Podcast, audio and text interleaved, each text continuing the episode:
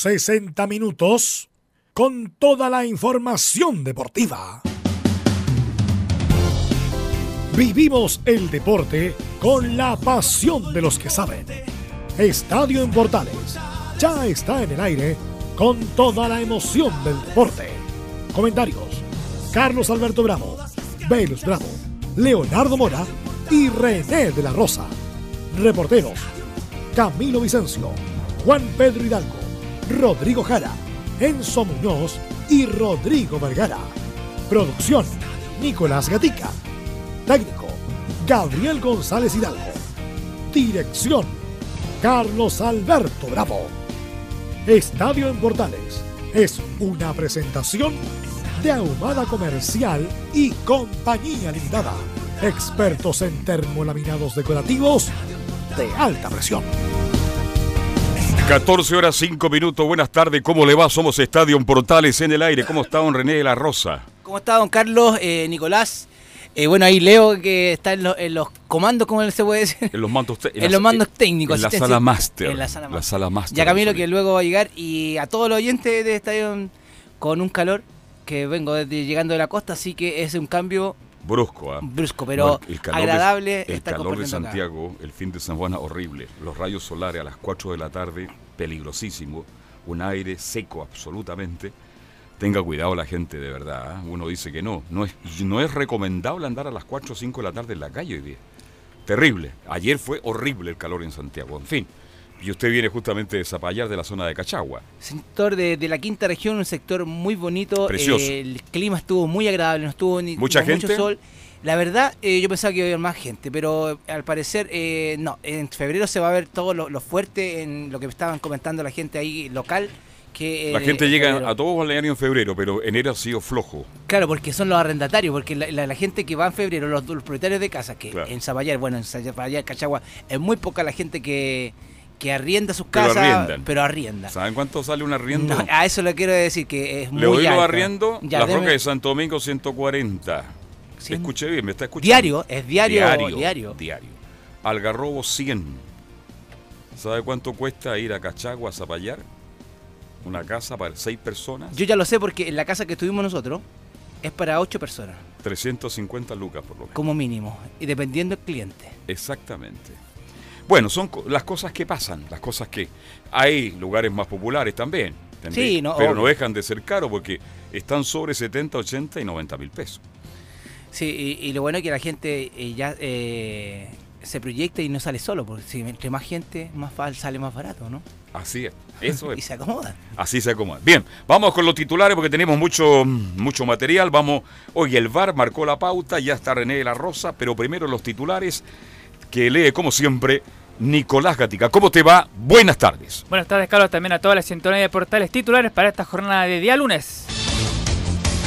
Claro, comenzamos con el fútbol chileno, donde se disputó la primera fecha, a excepción de los partidos que se disputarán mañana.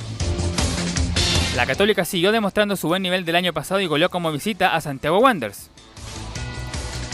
La U sigue con los malos resultados de este año y perdió los descuentos contra Huachipato en Talcahuano. Dentro de lo positivo se destaca el debut goleador de Joaquín Larribey. En otro resultado, Audax con Menellín en la banca goleó a Cobresal y Calera derrotó como visita a O'Higgins. En Santa Laura, Unión Española doblegó a Iquique en los descuentos, mientras que Antofagasta venció a Coquimbo. En esta fecha, claro, el VAR fue protagonista en varios partidos de esta jornada, pero en Santa Laura no hubo. En Colo Colo, Matías Fernández y Nicolás Blandi no jugarán mañana ante Palestino en el Monumental por problemas musculares. En Curicó, el local a primera hora recibirá al recién ascendido Deportes La Serena. Revisaremos cómo están los promedios para determinar quiénes estarían bajando a la primera B. Y cerramos con el preolímpico de Colombia, donde Chile perdió ante Argentina, pero depende de un triunfo para clasificar al cuadrangular final.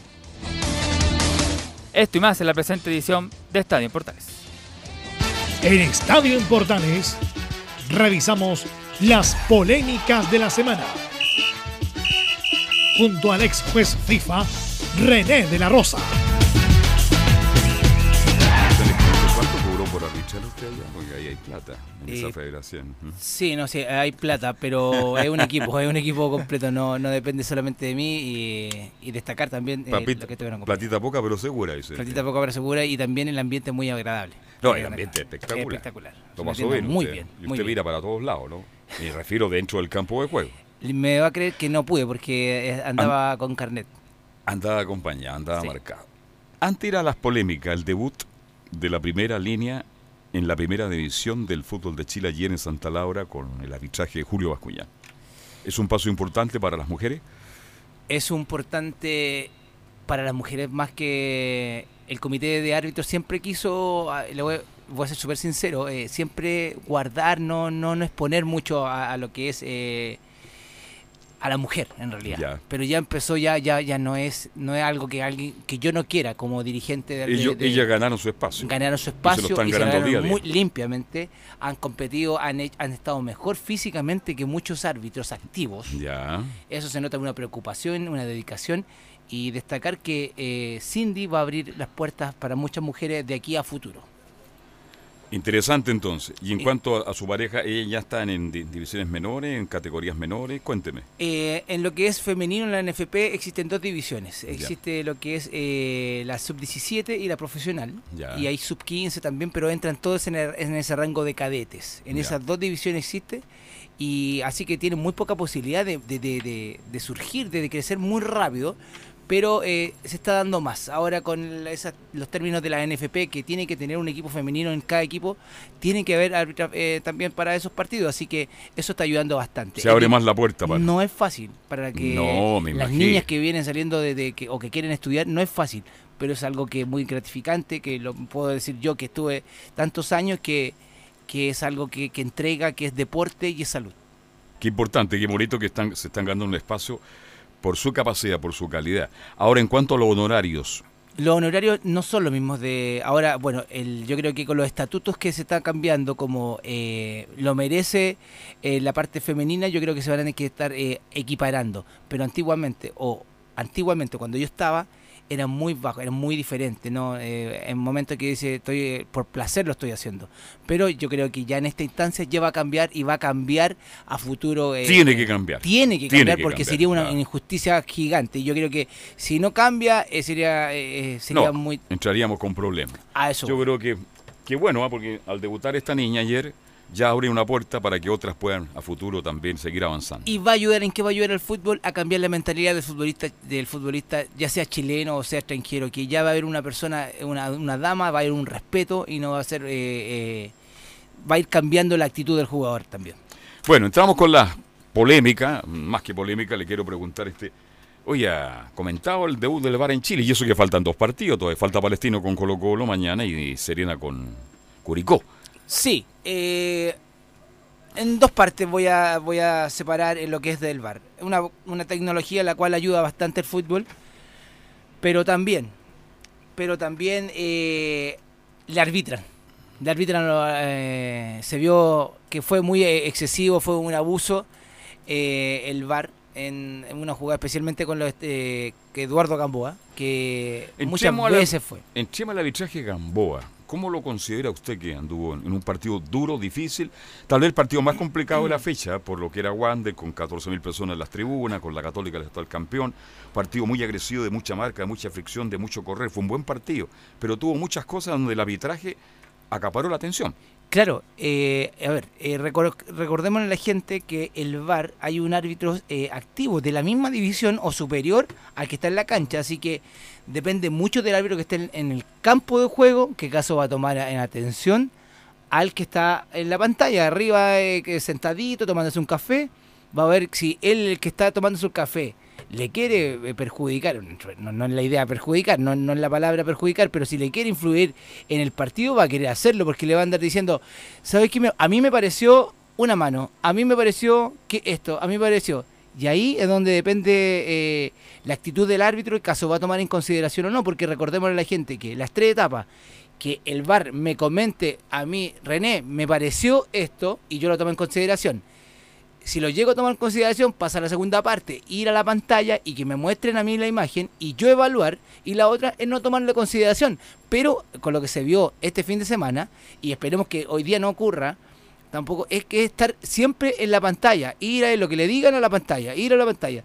O si no, no va a quedar, no, eh, yo como árbitro para mí, yo activo, eh, estuviese activo, quizás, quizás muchas consideraciones que me dijeran, ven a ver la jugada, capaz que no lo habéis hecho, o capaz que sí, pero todo depende del, de donde quiere llegar el VAR, donde lo, lo que está instruyendo Enrique Ose con los árbitros de primera división, de primera B, de segunda división, en el momento que tienen que estar en el VAR, en cuándo lo tomo, en, en cuándo tomo en consideración, cuando yo como árbitro digo, eh, fue una mano intencional, no fue intencional, eso es lo que, a- me refiero. Ahora, ¿cuándo se va a destacar un árbitro cuando... ay, esa, eh, sí, Bueno, lo que estamos viendo el partido por televisión en la casa, tenemos más o menos la idea. eh, ah, llamaron, están llamando de arriba, se detiene el partido, el árbitro va al VAR.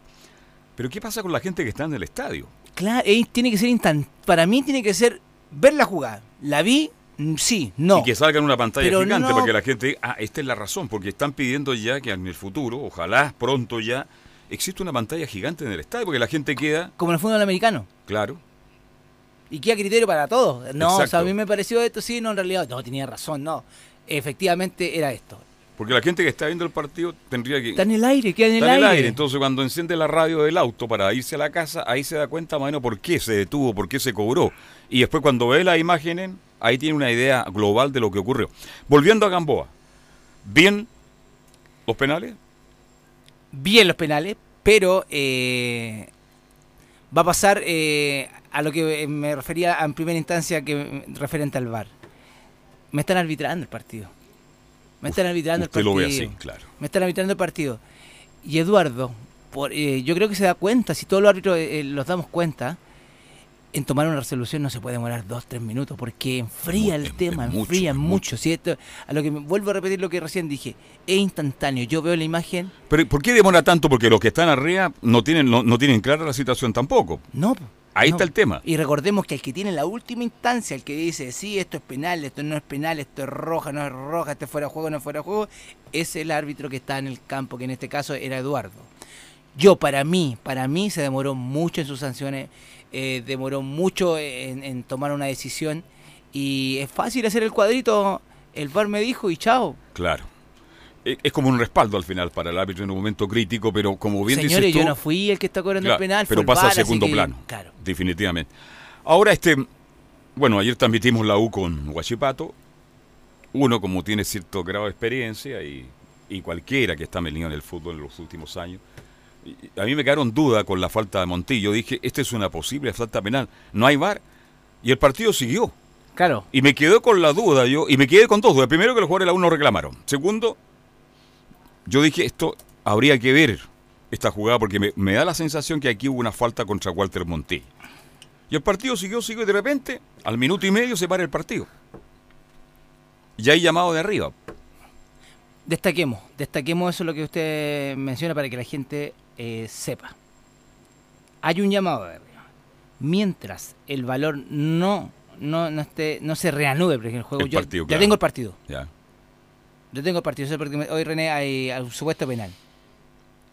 Si nadie me avisa, eh, si hay una falta entre me- antes que me diga eso y yo dejo jugar, ya no puede volver atrás. Recordemos que está, tiene que estar en juego el balón Sí. cuando ya pasó la jugada. Si hay una jugada y la juegan rápido, ya no puedo volver Pero ayer atrás. pasó que se cayó Montillo y se demoró mucho en aparecer el bar. Claro, Y ahí fue el árbitro, ¿no es cierto? El, el árbi- eh, eh, eh, Garay, sí, él fue a ver el monitor y marcó el punto del penal. Sí. Aparte, eh, mucha crítica con, con Garay también por su camiseta, que era una camiseta en la cual no se diferenciaba mucho con, con todo para, Con los para el colores, espectáculo. claro, exacto, También lo Guachipato y la hubo, hubo una polémica con eso también. Que Ahora usted ve, y lo ha dicho siempre, y eso ha sido categórico usted, René, en el sentido de que el árbitro perdió protagonismo. En muchas situaciones pasa lamentablemente a segundo plano, especialmente también el asistente. El Eh, asistente. recordemos que hay una persona que está corriendo por la- y, y si me están arbitrando, me están cobrando a mí o estoy diciendo mal, me puede sacar de eso. ¿Cuáles son las cuatro faltas que cobra el VAR porque la gente ya se lo olvidó? Recordémosla para que la gente se vaya acostumbrando, se vaya habituando. Las primeras, El gol. cuando una jugada sale dudosa, eh, está, sale, termina en gol y hay alguna jugada dudosa, es el VAR. El VAR, ya. Para ayudar al árbitro, cuando hay un conflicto masivo y yo tengo que expulsar a Leo y expulso a Don Carlos, ya. me avise, no, era Leo, no era Don Carlos. No era Carlos, dígame Carlos. Ah, Don Carlos. Eh, todo lo que sea eh, fuera de juego que termine en gol, también. Un penal Ya. Un penal que no sea eh, visto por el árbitro también. En, en todas esas instancias entra el VAR. Pero se está abusando del VAR. Para mí se está abusando. Tú no le pones buena nota entonces al debut del VAR en Chile. Tuvo mucho protagonismo el fin de semana. como tecnología es excelente, pero hay que aprender a usarlo. Nada más. Y cómo, claro, lo que estamos haciendo nosotros es enseñarle a la gente que va al fútbol, la gente que está escuchando, ¿Cómo funciona este tema? cómo funciona el tema, porque algunos colegas, y yo estoy con ellos, han dicho, aquí hay que tener un monitor amplio, grande, potente, para que la gente que está en el estadio y no quede en duda al respecto, sépalo por qué se repite la jugada y por qué esa jugada que estaba anulada hoy día es válida. Claro. ¿Ah? Eso sería bueno porque sería criterioso para todos. Todos. No estoy ocultando nada yo. Estoy, no, no estoy ocultando a alguien que está el VAR con el árbitro, sino que no, estamos estudiando esta jugada. Ahora, los que están arriba, ellos están preocupados de mirar la pantalla solamente. Hay, hay técnicos, hay gente profesional que edita, que... Está un asistente para el asistente número uno, un asistente para el número dos y un árbitro Para- de la misma categoría o para superior central, claro. en el VAR como pa- eh, para el árbitro, para ayudar al árbitro. Es el único que se comunica por decir, Carlos, Carlos, me pareció haber una mano que la cual no sancionaste. Revisémosla. Revisémosla. Ahí Carlos tomará si- la decisión. Claro, no, eh, no eh, la voy a eh, revisar el, porque el- el árbitro claro. ¿la reviso? No. Claro. Exacto. Y pasó muchas jugadas ayer también que no, no, no, no es necesario, estoy claro yo, yo asumo. Correcto. Porque el momento que después dice que, que no la revisó y fue penal, ahí le va a llegar al árbitro también. Sí, eh, son hartas cosas. Eh, y también hay un director de lo- especialmente en los partidos internacionales, para que todo esto sea transparente. Y siempre cuando hay partidos internacionales, el que está como VAR para ayudar a Carlos sea chileno. Correcto. Ya. En la mayoría, en la mayoría. Siempre tiene, por eso se está viajando a los partidos internacionales, ya no viajan solamente tres, ahora viajan cuatro, cinco, hasta seis eh, árbitros ayudando. Los costos Subieron. subieron mucho. Y acá nacionalmente también, porque También, todos los también, países también. también. tiene- y tiene que ir un técnico también, que porque los árbitros recordemos que no son audiovisuales. No, no, digo, yo, ¿no? tiene que haber un técnico profesional, ¿no es cierto? Que Le dice, digite. Gatica, Gatica, repíteme la jugada Que recién del, segundo cuatro eh, en el minuto tres, Claro. segundo dos. por Tiene que haber un profesional. Tiene que haber un profesional. Y rápido. Bien. Dejamos ahí entonces este fin de semana y nos metemos con la sub-23. ¿Vio a Chile jugar con Argentina? No jugó mal Chile. La verdad no lo vi, no lo vi, Ya. pero lo, lo- tuve la oportunidad de, de escuchar los comentarios y, y no fueron malos, pero tampoco fueron los mejores. Claro, faltó un poquito más de concentración, hizo un partido correcto con la Argentina, pero como en Chile nos vamos de un extremo a otro, así somos los chilenos, Sí. me incluyo, cuando Chile ganó los dos primeros partidos ya como que estábamos, ay, ay, ay, no. Chile le ganó a los equipos que de verdad tiene que ganarle, o tenía mayor opción de ganar, que eran Ecuador y, Venezuela. y Venezuela. Con Venezuela le costó bastante, pero ganó. Llegó Argentina y Chile perdió. Y ahora se define todo en un partido tremendamente duro para Chile, que va a ser contra Colombia, que es el anfitrión, van a jugar en Pere, juegan en Pereira, y ese partido se juega Nicolás Gatica. ¿Cuándo se juega ese partido? Jueves 22.30, horario estelar para ese compromiso, obviamente. Bien, el entonces duelo de fondo. Chile no hizo un mal partido, tuvo momento, por ahí se paró de igual a igual, pero Argentina aprovechó justamente lo que decimos siempre en Chile, el momento justo, el momento oportuno. En ese aspecto los argentinos tienen mucha, mucha, mucha categoría. Vamos a escuchar a Rebolledo, descansaremos para ir con todo al último partido. Sí, sí, la verdad, bastante ofuscado. eh, creo que por ahí nos pilla, nos pilla muy desprevenido el gol de entrada, no nos pudimos sacar el gol ese. Eh, intentamos por varios medios y después ya el segundo gol de pelota que tenía nos desconcentramos un poco y ahí ya, ya por ahí nos mataron un poco. Sí, bueno, ahora nos toca una fecha libre, por ahí tenemos más días de descanso, ahora veníamos este el tercer partido seguido en, en seis días, así que aprovechar este descanso para ir con todo el último partido. Bien, ahí estaba Rebolledo. ¿Y qué dijo el técnico? ¿Mm? El técnico de la selección chilena, no podemos pensar en estar eliminados ni clasificados. Yo resalto el trabajo de los muchachos. Yo pienso que, que entre- han entregado todo en los tres partidos. Que no nos puede gustar, hay, cosas por corregir, eh, la- las corregiremos en privado. Y sobre lo otro, sobre si clasificamos o no, yo pienso que, que falta todavía dos jornadas. Esperemos mm, la jornada próxima, descansamos y jugar el último partido. Todos los partidos son diferentes y hay que jugarlos. Yo pienso que nosotros no podemos pensar en estar eliminados y tampoco en pensar que estamos clasificados. Tenemos seis puntos, Argentina tiene seis, Colombia tiene tres, Venezuela no lo descartemos, porque estamos sacando a Venezuela que tiene tres también, entonces estamos todos peleando. Estamos todos peleando, dice el técnico, el señor Redín, técnico de la sub-23. Don Carlos, quiero destacar algo eh, con referente a, a lo dicho recién del técnico de la selección. Eh, pero con, en la semana, antes de todos estos partidos, cuando Chile ya se venía, veía bien, se veía bien con lo que mencionamos, que tenía que ganar esos partidos, eh, Rueda dijo algo muy importante, pongamos los pies sobre la tierra porque todavía nos presenta, se nos viene, eso dijo Rueda. Ahí estoy de acuerdo con Rueda. Por eso le dije yo que Chile, se está, los partidos que tenía, que, que tenía mayor opción de ganar, los ganó. No quiero decir que los gane siempre, pero era mucho más fácil ganarle a Ecuador, ¿no es cierto?, a Venezuela, que ahora enfrentar a Argentina y a Colombia. Y por eso eh, yo destaco lo que, porque a veces uno dice, escucha las personas y en realidad no toma la conciencia. Y ahora el Rueda yo destaco lo que dijo. Y hay otra crítica también porque la televisión abierta transmitió el festival de la canción. ¿Verdad? ¿De las Condes? Oye, el no puedo usar un término bien chileno. Todo el mundo esperándole la transmisión de Chile-Argentina, las redes sociales, y, tiene, y ahí estoy con las redes sociales han destrozado a los organizadores y al alcalde. ¿Quién autorizó transmitir el partido de, Chile por señal no por otras plataformas, no por la señal abierta de Canal 13, sino que transmitieron el Festival de la Canción? Oiga, pero ¿para qué le cuento? Estuve leyendo en la mañana y me entretuve. Es que ahora es muy fácil funar a una persona por las redes sociales. Además, ¿usted está de acuerdo que se diera más importancia al Festival de la Canción de... No, es que yo solamente el fútbol, así que eh, me va a escuchar siempre de las críticas con referente a eso mismo. Lo, conversamos con Belu y a propósito de, Belu, eh, ¿dónde está Belu? No está aquí. Está de vacaciones. Debe estar en Miami, no sé dónde debe no, está acá en la quinta región. En la quinta región, que lo pase muy bien él y que se lo merece un, un Se lo merece, trabaja bastante y mucho. Y aquí aporta mucho. Un buen amigo también, y no porque esté aquí en la radio con, frente a su padre, y su, un, buen profesional y, aprendió mucho de él también. Está, está en un periodo de vacaciones que disfrute. Bien, escuchemos a Rueda, análisis de la campaña sub-23, porque Rueda está justamente en el campeonato. Seguro que es sorpresivo porque ha superado las expectativas. Considero que el carácter de ese grupo, el orden que le ha dado el cuerpo técnico, ha sido positivo hasta el momento. Viene un partido que va a ser el punto de inflexión importante en la aspiración de clasificar y por todo, todo, todo el, tema traumático, neurálgico que vivimos de octubre a noviembre, noviembre a diciembre. No, no, no nos podemos autoengañar. O sea, Sabe que hay equipos como Brasil que hizo 25 juegos de preparación, 20, hay equipos como Colombia que hicieron 8 juegos de preparación, Chile no hizo sino uno. El fútbol da para todo, tenemos que tener los pies, pies puestos sobre la tierra.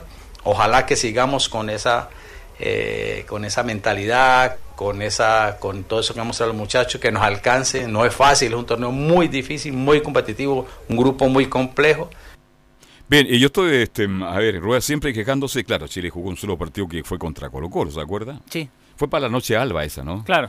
Con la producción del pelado Cox. ¿ah? Sí, la famosa noche alba. Y todavía están esperando, están esperando al tapado. ¿ah? Claro, todavía. Exacto. Bueno, pero por lo menos, fíjese que nos ha dado la posibilidad a mí, no sé si a usted, porque yo ya muy poco. Pero si no, la sub-23 no jugaba, ¿cómo le vamos a ver también? Pero hay cuatro o cinco jugadores interesantes la sub-23. Muy interesante. Le mm. comenté yo en un programa que tuve la oportunidad de ir a Colo Colo con el Sifu, en el cual no jugaron Oye, usted pitutea en todos lados. ¿ah? Sí, tengo la suerte que me, eh, he estado pituteando mejor que cuando estaba activo. Está ganando más plata que cuando estaba activo. Bien, lo felicito por eso. Y ahí tuve la suerte de hablar ¿Y en cuanto a pintura, cómo están los precios? ¿Están económicos? Sí, económicos. están, quedando ahí los vehículos como corresponde. Bien. Eh, con Suazo me dijo, no, eh, es algo repentino, muy fulminante estar después de, esto estamos hablando de los primeros días de enero, y ya ellos jugaban el 18 en la preparación igual vamos vamos de ventaja, pero por, por eso no estamos jugando, que estaba Morales, me recuerdo, en la pretemporada de Colo Colo, y me dijo, pero vamos a hacer, vamos a hacer, eh, hay buen equipo y vamos a ver lo que salga, así, así lo que salga, lo que salga, lo que salga, lo que Dios quiera, lo que Dios quiera, pero bueno, dio la, la, dos buenos partidos hizo Chile, un correcto pero partido. pusimos los pies sobre la tierra con Argentina. Y su partido correcto con Argentina. ¿Ah? Y esperemos ahora que. Ojalá Dios quiera, den el batatazo para que saquen un buen punto, un, ganen ojalá a Colombia, que es duro porque Colombia es el anfitrión. Obvio. Pero no está decidido absolutamente nada.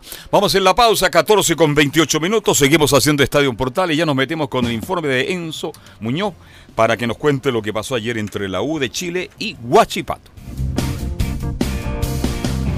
Radio Portales le indica la hora. 14 horas 28 minutos. Termolaminados de León, tecnología alemana de última generación. Casa Matriz, Avenida La Serena, 776 Recoleta. Foro 22 622 56 76. Termolaminados de León. Siempre junto a todo el deporte. En Estadio en Portales vivimos el campeonato nacional con la pasión de los que saben. Siempre desde todas las canchas. Estadio Portales. Este martes, desde el Estadio La Granja de Curicó a las 17.30 horas, Curicó Unido, Deportes La Serena. A continuación, desde el Estadio Monumental a las 20.05 horas, Colo Colo Palestino. En Estadio en Portales vivimos el fútbol con la pasión de los que saben.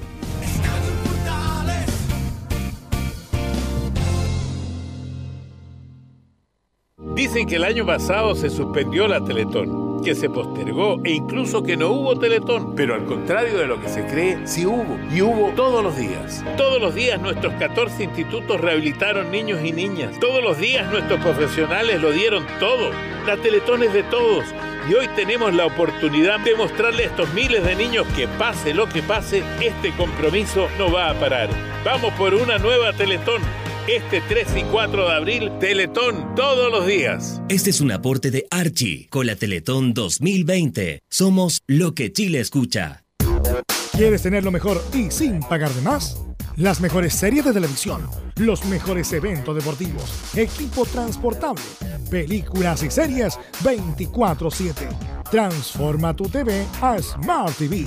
Llama al 973-718989. Twitter arroba panchops. Comercial IAC y Compañía Limitada. La mejor calidad mundial en laminados decorativos. Comercial IAC y Compañía Limitada es Vertec en Chile. San Ignacio 1010, Santa Rosa 1779, Avenida Mata 446 y Portugal 501. Comercial IAC y Compañía Limitada es Vertec en Chile. ¿Tiene problemas laborales de tipo civil u otros? Entonces lo invitamos a participar de nuestro programa Consultorio Legal en Radio Portales de lunes a viernes de 10 a 11 horas y de 20 a 21 horas con los abogados Nicole Villanueva Gutiérrez, Constanza Wilder y Camilo Ahumada Marín. Consultorio Legal en Radio Portales 1180 AM.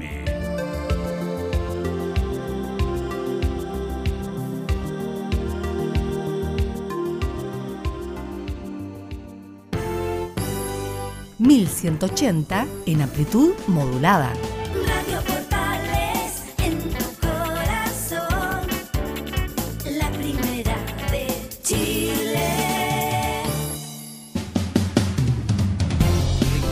Bien, 14 horas con 32, ya tenemos en línea a Enzo Muñoz. ¿Cómo te va, Enzo? Muy buenas tardes.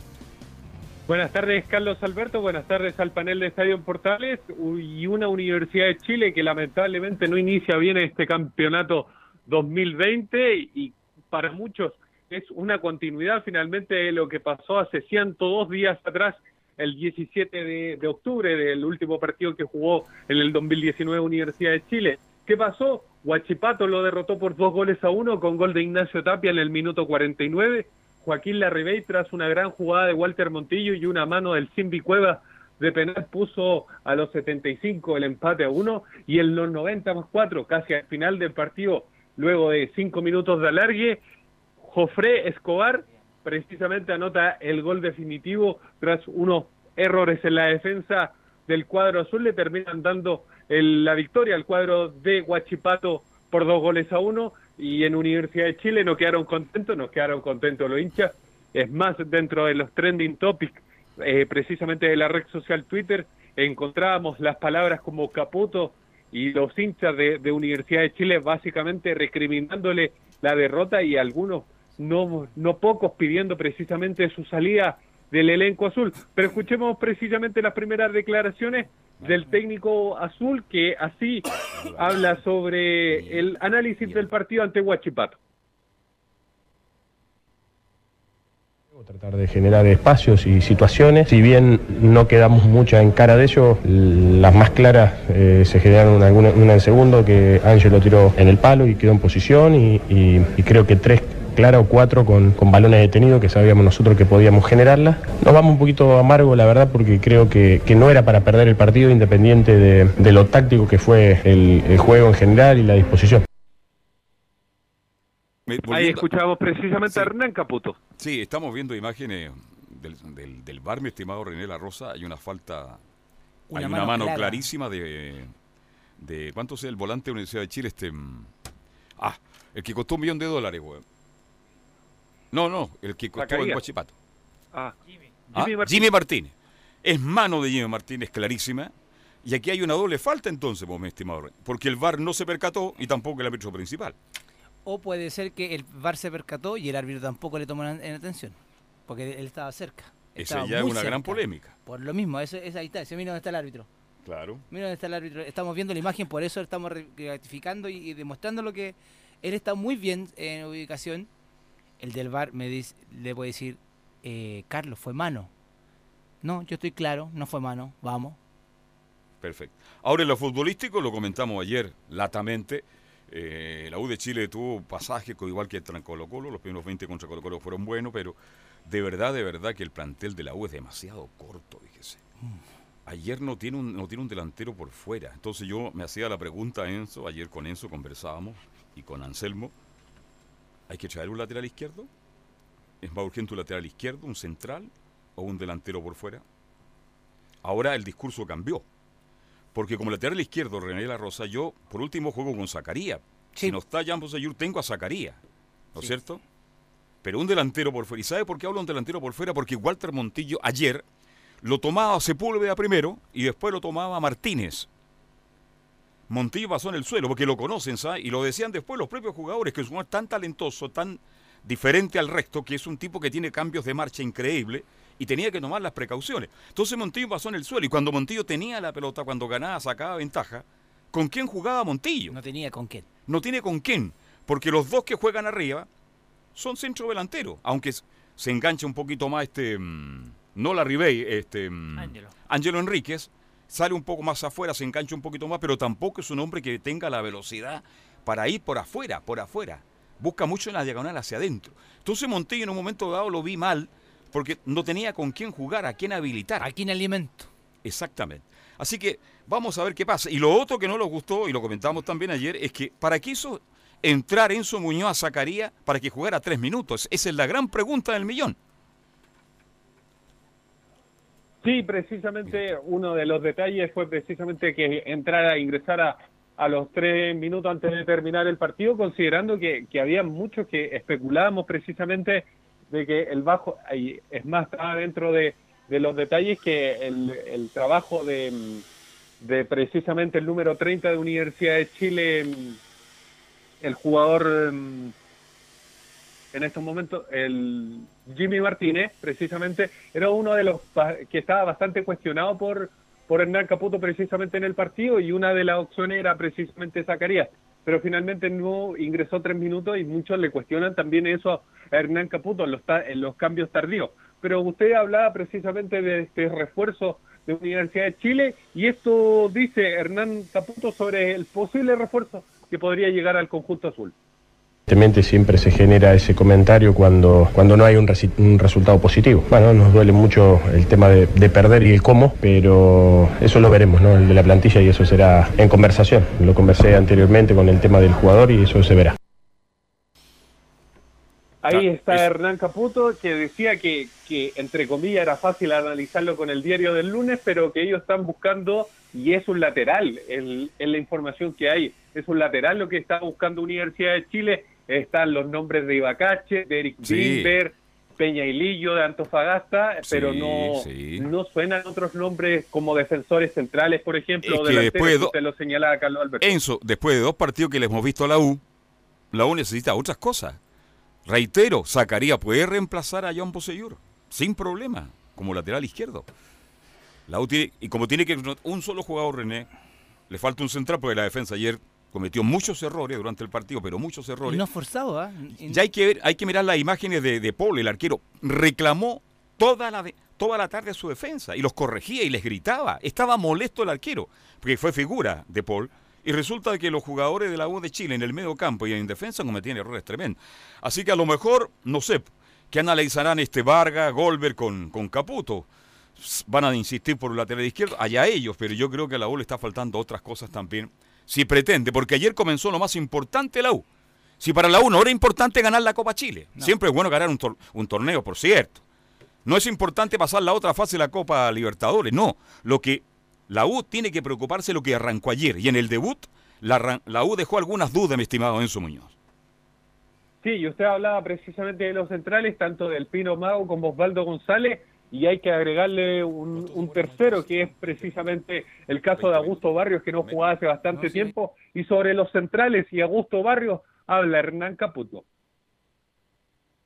Bueno, con el tema de los centrales creo que, que fue bastante eficiente, ¿no? Evidentemente nos quedamos ahí con la última jugada, pero fue bastante eficiente, tuvimos que controlar principalmente todos los desmarques profundos y, y- y lo que generaba Guachipato lo hace habitualmente de, de picar a los, a los espacios y, y tratar de controlarlos. Eh, con el tema de Augusto, claro, me pone contento que haya vuelto ¿no? después de casi 11 meses. Bien. Ahí escuchábamos precisamente a Hernán Caputo. Hernán Cambuto, el técnico de la U, que mm, ahora tendrá que preparar. Ahora, si Chile. que- pero mire, mire lo- a lo que hemos llegado, porque Eh, ayer en las redes Está sociales. lo de la sub-23. bien me parece. Claro, todos los hinchas de la U, bueno, por lo menos tenemos una alternativa. Arangui, un jugador que se puede entender muy bien con Montillo, porque también es muy explosivo. Claro. ¿ah? Se puede juntar con él. Y la vuelta de Moya al mediocampo. Ayer los hinchas de la U decían, ojalá Dios quiera, mire las cosas que hemos llegado. Porque el hincha de la U usted sabe que es distinto, es diferente. Ojalá que Chile nos siga avanzando para que buenas esos jugadores que pueden ser un aporte para esta U, que ya empezó la carrera, mi estimado Enzo, para mantener la categoría. Sí, con la tabla acumulada hay que considerar que, que este mm, campeonato al menos eh, tiene, tiene una dificultad doble para, para Universidad de Chile, que es precisamente el tema de la tabla acumulada. Y que, por ejemplo, que si bien Wander está último en estos momentos en esta tabla acumulada, Wander en este campeonato acumula el 100%, no así Universidad de Chile, que acumula el solamente el 40%. Tiene un peso bastante grande con ese 60% que no le favorece lo absoluto a Universidad de Chile. Y algunos que ya están preguntando precisamente por la sub-23. La sub-23 enfrenta este jueves a las 20:30 hora chilena a su similar de Colombia. Dependiendo de ese partido, si Chile gana, hay que esperar hasta el 9 de, de diciembre. Después, precisamente, del duelo con, con Inter de Porto Alegre, que va a ser eh, antes, dos días antes del duelo de Inter de Porto Alegre, que va a ser el día 11, el día 9, y podrían llegar precisamente los jugadores de la sub-23. Claro, estamos hablando del 9 de febrero, ¿ah? Porque diciembre ya pasó, ya. Bueno, eh, todos tenemos un lapso. Oiga, Enzo, este, el equipo volvió, me imagino, ya está en Santiago y a contar de mañana a preparar el partido que viene el próximo fin de semana, el día sábado, tengo entendido, a las 20 horas con el Curi Curi. Sí, precisamente es el próximo partido que tiene Universidad de Chile contra Curicó y hasta el plantel en Santiago precisamente para ya entrenar en la tarde. Ya debería estar entrenando precisamente el cuadro de Universidad de Chile para preparar ese duelo contra Curicó, que Curicó no viene, no, no tiene partido, no tuvo partido este fin de semana, lo va a jugar recién este día martes contra el elenco de de La Serena, el conjunto papayero que clasificó luego de, de, una fase de grupo bastante compleja, así que por lo menos Universidad de Chile va a poder descansar un par de días más que Curicó, que precisamente juega mañana. Claro, ¿a qué jugador echó de menos usted ayer? Pues yo eché de menos a un jugador que es fundamental hoy día al lado, lamentable. Mire, ¿eh? y no es delantero. Moya podría ser un Rodríguez, jugador pues. que uno podría Rodríguez echo de menos. Yo creo que Rodríguez por lo menos llega, marca un gol cada dos partidos, tres partidos. Es el arma gol que tiene la U, increíble. Es un hombre diferente. Exacto. Entonces yo lo eché mucho de menos, aunque Barrio, después de mucho tiempo, críticas para Barrio. Oye, pero perdón, ¿de cuándo que no jugaba Barrio? Viene saliendo una tremenda lesión. Por lo menos cumplió, estuvo en la cancha. Y eso es un, es un avance bueno, interesante también para Universidad de Chile, mi estimado Enzo. Sí, ya que hablaban de Matías Rodríguez, para que los hinchas de la U sepan, una contusión costal, eh, precisamente en el duelo con Colo Colo por esta final de la Copa Chile, fue lo que lo dejó al margen de poder viajar a Talcahuano para enfrentar a, a Huachipato. Eso fue finalmente el problema de Matías Rodríguez, que ya debería estar listo más o menos para el duelo con Curicó este sábado en el Estadio Nacional. Bien, Enzo, que tenga una buena tarde. Va a ir a la piscina, me imagino, ¿no? Sí, con esta calor. Sí, vaya a la piscina y disfrute la tarde. Buenas, buenas tardes, hasta mañana. Buenas tardes. Bien, ahí estaba Enzo Muñoz. Vamos a hacer una pausa, vamos a meternos con el puntero del campeonato que es Católica, porque ganó ayer Católica. Y oye, para la U, antes de cerrar esta parte, Sí, perdió la U de Conce. sí perdió. Bueno para la U. Perdió Iquique, partió ganando y perdió al final. Entonces, de una u otra manera, los resultados se, Se han dado a dando, favor de la U de. Chile. A ver, explíquenme si es que podemos entender cómo está el porcentaje en la tabla de posiciones, mi estimado Nicolás Gatica. Sí, Mira, lo- los promedios, la, la parte más baja, desde el, vamos a ir desde el lugar 10 hacia abajo. Décimo está Coquimbo Unido con 850 puntos. Un décimo Higgin con 850 también. Duodécimo Cobresal con 816. Décimo tercero Curicó 650, pero podría sumar más si mañana le gana la Serena. Y Quique que tiene 0,600, que ya no suma esta fecha porque perdió. La U aparece también igual que Quique, ya con 0,600. Después décimo sexto está la Universidad de Concepción con 575 que también perdió. Décimo séptimo La Serena con 0.00 porque todavía no ha debutado. Y Wander que ya debutó y perdió también con 0.000. Así que Bien. por el momento... Aquí hay dos tablas, ¿no? Claro, dos Explíqueme lo de las tablas porque hoy hay que hacer un curso para entender más o menos cómo se mantienen los equipos la categoría y los que van a descender a fin de año. Bueno, la primera tabla, la del 2020, la de toda esta temporada 2020, que hay el último que, que salga de esa tabla del 2020 solamente, va a ser el primer descendido a la El, primera que, vez. el que sale último en el torneo 2020, Directo. directo desciende. Ya. Luego los promedios, que se pondera un 60% los del 2019 y 40% los del año 2020. En esa tabla de promedio donde la obra está decimoquinto con 0,600, también baja uno, que en estos momentos sería Wander, que tiene 0,000. Ahí serían dos. Claro, y el tercero que baja la primera vez es el penúltimo de la tabla del 2020 contra el penúltimo de este promedio, que sería La Serena el penúltimo de este promedio y el de la tabla del 2020 hasta el momento, el penúltimo sería Cobresal. Bueno, por ahora, ¿no es cierto? Por ahora. Ahí bajan tres. Para que la gente se vaya habituando, vamos a seguir repitiendo esto para que la gente vaya conociendo cómo se da esto de los promedios. Bien, gracias Nicolás. Pausa y ya se viene el informe de Católica. Radio Portales le indica la hora. 14 horas 46 minutos. Termolaminados de León, tecnología alemana de última generación. Casa Matriz, Avenida La Serena, 776 Recoleta. Foro 22 622 56 76. Termolaminados de León.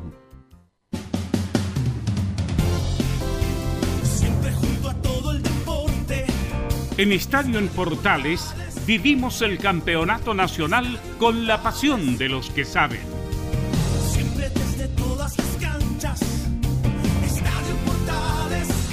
Este martes, desde el Estadio La Granja de Curicó, a las 17.30 horas, Curicó Unido, Deportes La Serena. A continuación, desde el Estadio Monumental, a las 20.05 horas, Colo Colo Palestino. En Estadio en Portales, vivimos el fútbol con la pasión de los que saben.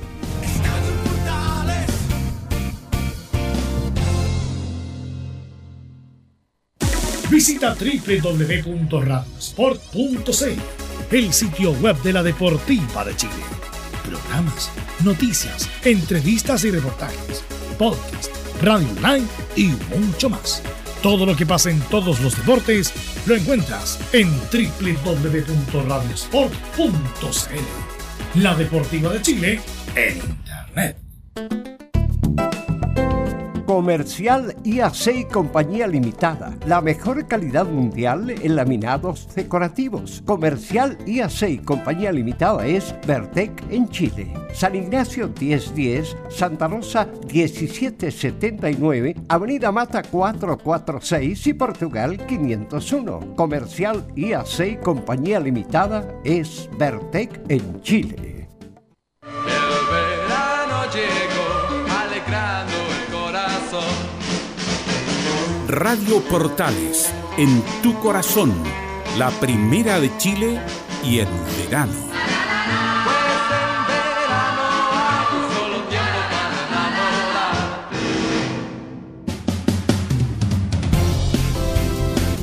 Faltan 10 minutos para las 3, somos Estadio Portales y ganó Católico en un partido muy disputado, de mucha fricción, de mucha marca, de mucho roce.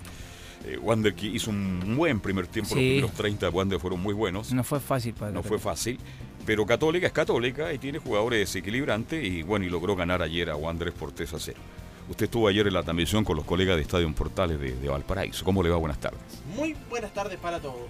Eh, sí, pues esta, esta católica que en el primer tiempo, usted bien, bien lo decía Carlos, eh, de hecho yo solo cuento una ocasión que fue un centro por el sector izquierdo de Buenanote, que volvió a jugar los 90 minutos después de mucho tiempo.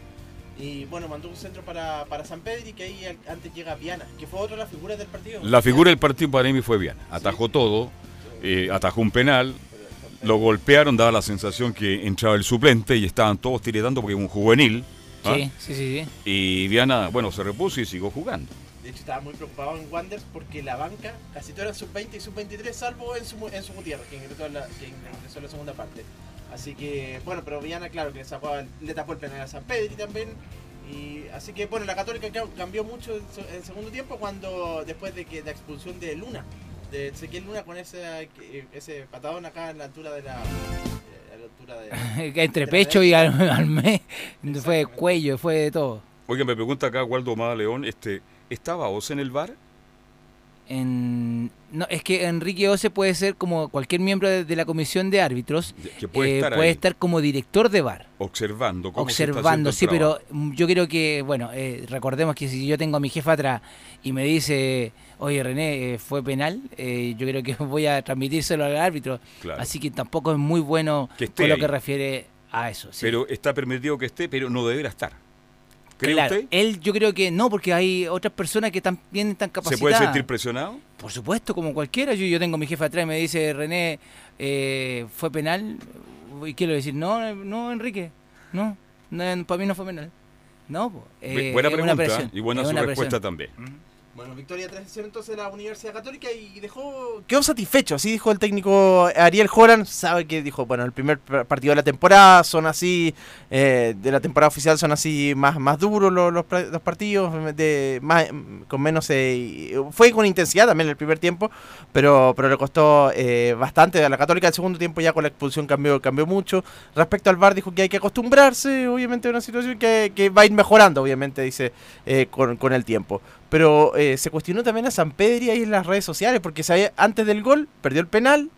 También otra que la taja Viana, ya muchos lo estaban Sí. comparando con Sebastián Sáez. Con todos los, los, los cargos que han pasado por Católica, con Silva, ¿quién Sí. más? El venezolano. venezolano. ¿Y para qué seguir? La lista es larga. y Sebastián Sáez también, el, el último que fue al final. Y, pero, pero convierte el gol, eh, quizá el más difícil de taco ahí entre Un gran gol. Un, un gol, sí. Sí, sí. Bueno, eh, Ariel Holland, el director técnico de la Católica, habla sobre este gol de San Pedri. Los goleadores son así. Este, y por suerte eh, convirtió. Así que este, siempre el primer gol es el más difícil de hacer. Cuando vos tenés como característica que sos el centro delantero y, y tenés la responsabilidad, entre paréntesis, de decir, bueno, yo tengo que hacer el gol. Hay otros 10 para hacer el gol, pero bueno, este, evidentemente el centro delantero la siente, así que es muy bueno que él haya podido hacer el gol.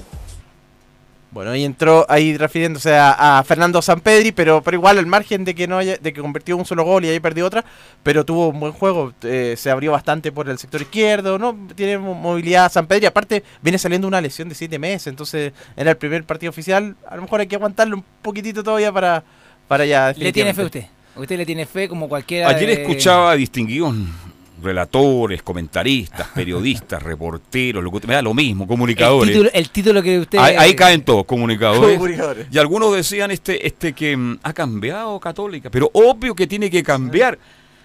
Y ya no juega como juega Quintero la Católica, ya no juega como eh, José. José. Por favor. Pero si to- todos son diferentes, todos Y tienen... Joran otra es un técnico muy distinto a los que ya nombramos. Es un técnico que le gusta afrontar, a- recibir, achicar espacio y atacar permanentemente.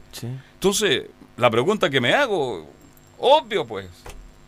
Ahora, Munder, por las características, por lo rápido que es, está hecho para lo que pretende el técnico Holland. Ahora, le pregunto a usted que estuvo ahí con los distinguidos colegas de Radio Portales de Valparaíso ayer. Este, mm, por ahí escuché también que no entraba en la idea de Holland este Bonanote.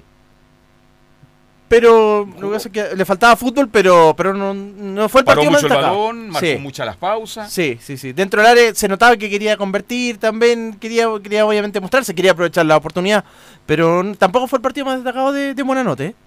Pero, pero obviamente me imagino que de haber por la cantidad de tiempo de minutos que no, que no tenía. Hace tiempo ya que no jugaba a los 90. Sí, pues, recuerdo, Camilo, que escuchamos un audio que, que de... Buenanote. De Buenanote, que él quería ser más protagonista en este campeonato, que quería estar porque como en, en el año pasado no fue tan tan así, ahora él tiene toda la idea, se quedó en Católica y es por algo. Exacto. Él Yo quiere pienso, estar. yo pienso que igual le va a dar más oportunidades, eh, bueno, ahora por la lesión de, de César Pinares, pero ahí podría haber, por ejemplo, si no hubiera querido contar con Buenanote, hubiera tenido la posibilidad de hacer un cambio, que ya lo hizo, subir a José Pedro Fuensalía a la posición que estaba ocupando Pinares, y no lo hizo, así que podría haber sido... Es un buen síntoma Es un buen síntoma. Cuando subió Fuensalía, cuando ya pasó como verdadero puntero, Sí. la Católica también llegó mucho más porque como es rápido, el- usa mucho el pelotazo largo el equipo de Holland. ¿ah? Sí. Los pelotazos largos, pero con intención. Saltarse en la mitad de campo a veces. se Exacto, saltarse la mitad de la cancha para llegar lo más rápido. Y ahí bien Fuensalía. A lo mejor, volviendo a Catuto, a lo mejor Fuensalía pasa. Vale decir, variante la Católica tiene. Tiene. Como no tiene otros equipos como la U, que las variantes ca- prácticamente en dos partidos ya, ya no le encuentro variante en la U. ¿ah? Y el segundo gol también fue algo, ese pelotazo largo de Matías Dituro para Lescano y que la convierte inmediato Lescano, un globito para sobre Viana y convierte el gol. Precisamente habló Gastón Lescano sobre este gol que convirtió y sobre el VAR.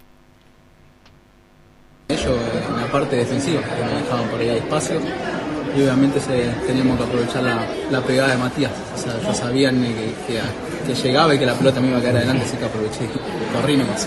No, la verdad que es una ayuda para, para los árbitros. Creo que la- las veces que lo han cobrado, tanto en la, en la Copa Chile como nos tocó la vez pasada con la Colo Colo, eh, favoreció a los dos, así que nada, tranquilamente eh, sea para ayudar al, árbitro y al partido, no.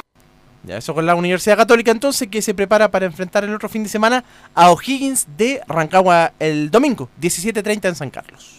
Buen Oiga, partido, ¿ah? buen Buen, par- partido. buen- Yo tuve la par- oportunidad de ver el partido de O'Higgins. De O'Higgins eh, Debutó con una derrota O'Higgins. ¿ah? pero jugó, no jugó mal, ¿no? Eh, fue un resultado engañoso para mí. Para Exacto, mí. ya, ya. Así que es un partido que promete para esta próxima Cinco y media, está fresquitos ahora. ¿eh? Fresquito, sí, sí, sí, sí. Muy, muy, muy agradable. Me contaron que lo iban almorzando en, en Recreo Alto, ¿es verdad o no? Ah, sí, estuvimos, por allá estuvimos. Li- lindo lugar Recreo Alto. ¿ah? Sí. Ahí vivía en una casa muy bonita Vicente Cantatore. Tenía una vista al Pacífico para que le cuento. Yo estuve dos veces con Vicente ahí. Claro que yo, me- sector. yo me iba al, lado de la piscina porque este Cantatore fumaba, fumaba y fumaba, fumaba, fumaba, dominó, Como dominó y dominó. condenado a muerte. Y conversaba una barbaridad. Eh, saludo entonces a, a quién, a Riquelme. Al colega ahí, eh, Carlos Herrera se llama. Carl- él nos invitó a su casa. Exactamente. Así Eso que- habla muy bien ah, de la gente, ah, que lo ha invitado a su casa a almorzar. Me parece muy bien. Bien, vamos con Colo Colo, Nicolás Gatica. Bueno, principalmente lo del equipo de Colo Colo son las bajas que tiene el cuadro Albo para enfrentar mañana a Palestino. A la ya sabía de Pablo Mouche y de Matías Saliva, que le queda un tiempo todavía de recuperación. Se sumaron Nicolás Blandi y Matías Fernández, pero dicen que no son lesiones propiamente tal. La de Blandi sí, pero la de Matías Fernández es más un desbalance muscular. Pero escuchemos al el médico de Colo Colo, Matías Morán, que es especialista en medicina del deporte, y esto dice sobre el parte médico de Colo Colo. Eh, Nicolás Blandi está con un desgarro miofacial del bíceps femoral del muslo derecho, está en rehabilitación kinésica actualmente. Eh, Matías Fernández eh, tiene un desbalance muscular de rodilla, por lo tanto está en, en un periodo de fortalecimiento muscular y en fase de reintegro deportivo. Pablo Mouchi, con su antecedente del desgarro al recto femoral del muslo derecho, sufrió el año pasado, eh, está actualmente en fase de reintegro deportivo. Eh, Matías Saldivia eh, ya lleva cinco meses post cirugía de la rotura del ligamento cruzado anterior de la rodilla izquierda y todavía se encuentra en rehabilitación kinésica. Ahí está eso entonces con el parte médico de estos jugadores que no van a estar mañana frente a Palestino. Matías Fernández, Nicolás Blandi y los ya lesionados desde bastante tiempo como Mouche. Ya estamos con algunos problemas con. Fernández y todavía no empieza el campeonato. Claro, pero dice que lo de Matías no es una lesión, se llama algo de un ba- desbalanceo pero no está. muscular. Pero no está. Entonces estoy preguntando que en el arranque del campeonato ya no está. Claro, pero no, no es lesión, incluso podría jugar, por ejemplo, Ah, el domingo. bueno. Podría jugar, por ejemplo, el domingo. Sería espectacular. Yo fuera a jugar. No estoy lesionado, pero no aunque- juegan todo el año. po. Aunque es difícil porque juegan con Cobresal el domingo en la altura, es muy probable que tampoco pueda viajar eh, Matías la próxima fecha. Y Ya. la última de, de Colo Colo Igual a. Algo, algo mejor que Esteban, Esteban Paredes, pues Esteban Paredes que sí podría jugar mañana y habla justamente el 7 de Colo Colo, cómo llega el equipo y, y él también ante Palestina. El equipo está sumamente bien, está, está muy concentrado en el partido de mañana, sabemos que va a ser un partido bastante difícil. Eh, así que nada, súper bien. Bien, yo bien, todo bien. ¿Entrenaste en el titular eventualmente? Toda la semana he entrenado y como te digo, ayer se hizo fútbol, eh, se hicieron dos equipos, eh, después cambiaron, así que como, como ha sido la tónica de, de este último tiempo, eh, Mario siempre da el día del partido del equipo titular. Rival duro, palestino. Muy complicado, muy duro, sabemos que tiene muy buenos jugadores, nos ha, nos ha complicado los dos partidos anteriores que jugamos con ellos, así que a estar muy atentos. Bueno, con esta lesión que dijimos de Blandi, lo más probable es que mañana el número 9 siga siendo Javier Parragués y Paredes pueda entrar algunos minutos en el segundo tiempo. ¿Cuál sería el posible equipo para mañana? Bueno, sería con eh, Cortese del Arco, Opaso, Insaurralde, Barroso y de la Fuente. César Fuente debutaría.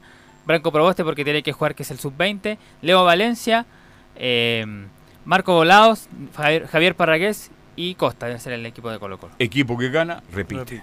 ¿Se le queda algo en el tintero o no? No, no, no, eh, destacar lo que estábamos en la imagen es viendo las casetas del bar que en Palestino es algo novedoso, porque que salga algo novedoso en el estadio palestino, que a usted que le gusta tanto Palestino, es algo. Tino, Tino, Tino, todo junto. Arriba Pale- Palestino. Arriba Palestino. Arriba Palestino. Arriba Palestino. Sí, yo le tengo cariño a la colonia. Y he explicado por qué. Eh, porque tengo muchos amigos de la colonia, muy simpáticos, muy agradables. Le va, a ir- va a tener problemas Palestino este año, lo digo antes, porque cambió casi todo el plantel. Así que no va a ser difícil, va a ser difícil para Palestino este año. Va a ser medio complicado. Sí. Bien, nos vamos. Gracias Camilo, gracias Nicolás, gracias a Leonardo Isaac Mora que estuvo en la sala máster de sonido. Y mañana a las 2, si Dios quiere, seguimos haciendo Estadio Portal. Chao.